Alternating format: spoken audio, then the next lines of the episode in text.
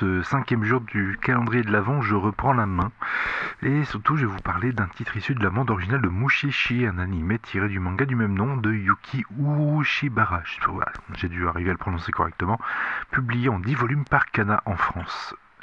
Mushishi se déroule dans un Japon médiéval et se compose d'une suite d'histoires. Dans cette version du Japon vivent les Mushi, des formes de vie élémentaires invisibles à la majorité de la population, sauf certains individus, les Mushishi. Ginko, un de ces Mushishi, une sorte de docteur scientifique itinérant, capable de les voir mais aussi de remédier à certains de leurs effets. Car ces Mushi ont beau être invisibles, ils sont souvent à la base de légendes ou de malédictions. C'est une petite série euh, d'histoires, tantôt joyeusement poétiques ou purement dramatiques. C'est un manga que je vous recommande absolument. Et si vous avez l'adaptation animée, c'est encore mieux. Des décors superbes, nature flamboyante et souvent la stupidité humaine qui va croiser la route de, de ce Moshishi aux cheveux blancs.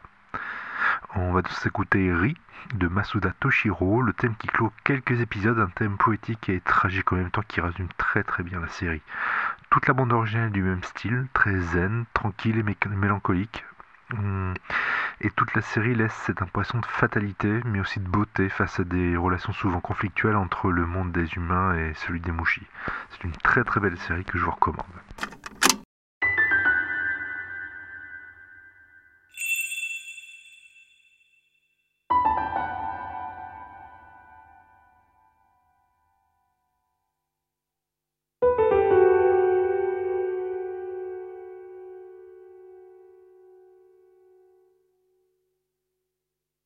Música